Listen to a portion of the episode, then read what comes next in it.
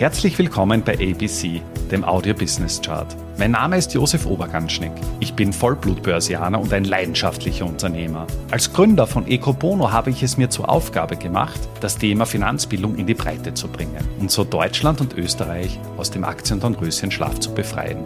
Bei ABC, ein Podcast aus dem Podcast-Netzwerk von Christian Drastil, stelle ich deswegen Woche für Woche spannende Zahlen und Statistiken aus den Bereichen Finanzmarkt, Wirtschaft und Gesellschaft vor. Heute geht es um die Hauspreisentwicklung in unterschiedlichen Ländern im Zeitraum 2010 bis 2022. Gerade in den letzten Monaten ist durch den massiven Anstieg der Zinsen die Notenbanken versuchen ja bekanntlich, die Inflation in Zaum zu halten. Die einfach eine gewisse Unruhe am Immobilienmarkt eingekehrt. Die Nachfrage nach Immobilienkrediten ist deutlich zurückgegangen und auch die Refinanzierungskosten für Immobilien sind im Österreich-Schnitt innerhalb der letzten zwölf Monate laut österreichischen Nationalbank um 92 Prozent gestiegen. Das heißt, sie haben sich nahezu verdoppelt. Aktuell sind die Finanzierungsraten bei 3,33 Prozent. Tendenz, wenn man zumindest den Prognosen Glauben schenken kann, weiter steigend, weil die EZB im Sogwasser der Fed auch versucht, einfach die Leitzinsen irgendwo im Zaum zu halten. Spannend finde ich aber auch, wenn wir uns die Immobilienpreisentwicklung der letzten zwölf Jahre ansehen. Und das einerseits auf der nominalen Seite, also sprich ohne Berücksichtigung der Inflation, und auf der anderen Seite auf der realen Seite, das heißt unter Berücksichtigung der jeweiligen Inflationsraten. Beginnen wir mal mit einem, einem kompakten Überblick. Du siehst hier, dass die weltweiten Immobilienpreise innerhalb der Zeitspanne 2010 bis 2022 um 84 Prozent nominal, also ohne Inflation, angestiegen sind. Das entspricht dem einen realen Preisanstieg von 27 Prozent. Das ist schon einmal, einmal sehr ordentlich.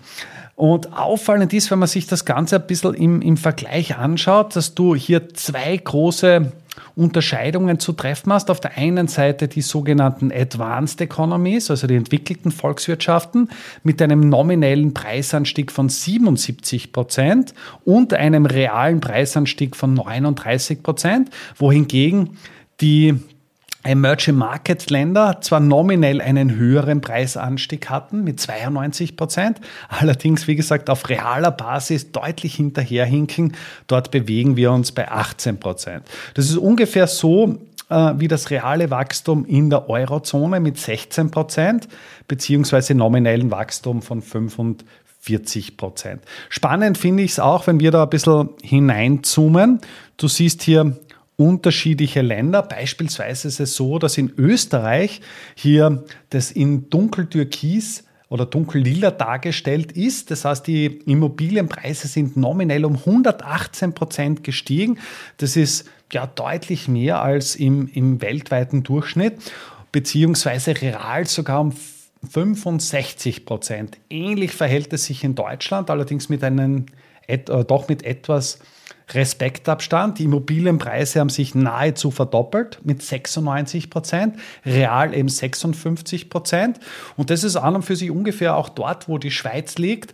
Nominell zwar 57 Prozent, allerdings aufgrund der geringeren Inflationsraten ist der reale Preisanstieg eben 54 Prozent, was an und für sich in unserer Region, in der Dachregion, ja durchaus heißt, dass wir da weit über den, den Schnitt sind. Was siehst du hier noch? Du siehst hier beispielsweise die Türkei mit über 900 Prozent. Das sind wir jetzt im, im nominellen Bereich. Allerdings, wenn wir es real uns ansehen, schaut es hier natürlich komplett anders aus. Spannend finde ich auch, dass wir tendenziell auch auf der nördlichen Halbkugel stark steigende Preise sehen, auf der südlichen weniger. Und in einzelnen Ländern wie hier in Italien oder Griechenland auch solche hellblauen oder dunkelblauen Flecken, wo man eben auch ganz klar erkennen kann, okay, hier sind die Immobilienpreise gesunken. Schauen wir uns das jetzt nun auf der realen Basis an. Das finde ich auch relativ spannend.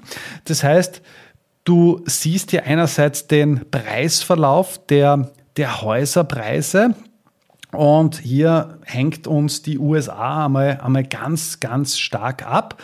Das heißt, in den USA sind die realen Preise um 63 Prozent angestiegen, in Kanada sogar dann eben um 90 Prozent. Das heißt, dort ist wirklich teuer. Spannend finde ich hier auch Russland. Da war ja noch für den Russland-Ukraine-Konflikt ja schon in Kraft mit minus 33 Prozent real. Also das ist dann schon durchaus ordentlich. Auf der anderen Seite nominell ein 54-prozentiger Preisanstieg. Und hier sieht man auch wirklich die Kraft der Inflation bzw. der Geldentwertung. Anführen tut das Feld aber ein Land in Europa, und zwar Island. Island hat eben 202 Prozent nominellen Preisanstieg gesehen, beziehungsweise 100 Prozent Wachstum, also eine Verdoppelung der realen Werte. Estland ist noch ganz vorne dabei mit ebenso, ebenso nahezu einer Verdoppelung. Neuseeland ist stark steigend, Chile und Türkei. Aber wie gesagt, von den 902 Prozent nominell bleiben am Ende des Tages nur 91 Prozent übrig. Ist immer noch ein, ein sehr deutliches Wachstum, allerdings doch weit hinter den, hinter den Wachstumsraten der nominellen Darstellung zurück. Spannend finde ich auch auf der negativen Seite. Das heißt, wir haben hier am, am stärksten gefallen sind Immobilienpreise in Russland. Du siehst es auch hier wieder mit, mit Blau eingefärbt. Wir haben dann aber auch in Italien. In Italien sind sowohl die nominellen Preise mit minus 8% gesunken, also im Vergleich zu 2010, aber natürlich auch die realen Preise mit minus 24. Das heißt, die Immobilien sind im Jahr 2023 definitiv um ein Eck billiger, sowohl nominell als auch real im Vergleich zu 2010. Noch ausgeprägter ist das Phänomen in Griechenland mit minus 16 Prozent versus minus 26 Prozent. Griechenland war ja eines jener Länder, die im Zuge der Euro-Krise in den 2010er Jahren ja ganz stark unter die Räder gekommen ist. Dementsprechend hat sich das auch auf das Vermögen beziehungsweise auch auf die Immobilienpreise ausgewirkt. Wir haben dann auch noch Rumänien, mit minus 24 Prozent real und last but not least auch Spanien. Spanien ist ja mit minus 15 Prozent real betrachtet ja auch im Vergleich sehr billig. Du siehst, wir haben hier sehr stark steigende Preise gehabt und diese Niedrigzins der Notenbankpolitik hat eben dazu geführt, dass eben die Assetpreise, da reden wir jetzt nicht nur von einem klassischen Aktieninvestment, sondern auch einem Immobilieninvestment sehr stark gestiegen ist. Momentan scheint ein bisschen die Luft draußen zu sein. Das heißt, wir haben doch deutlich höhere Refinanzierungskosten als noch vor einem Jahr. Und die Frage ist halt einfach nur, in welche Richtung wird sich das Ganze entwickeln? Kommt da jetzt wieder ein, ein Nachfrageschub hinein oder ist es eben so, dass wir jetzt einmal so einen, einen kleinen Plafond erreicht haben? Damit sind wir auch schon am Ende der aktuellen Folge angelangt. Bei ABC, dem Audio Business Chart, werden Bilder zu Worten. Stay tuned und abonniere diesen Kanal. Ich wünsche dir eine schöne Zeit. Bis zum nächsten Mal bei ABC, dem Audio Business Chart. Servus und Baba.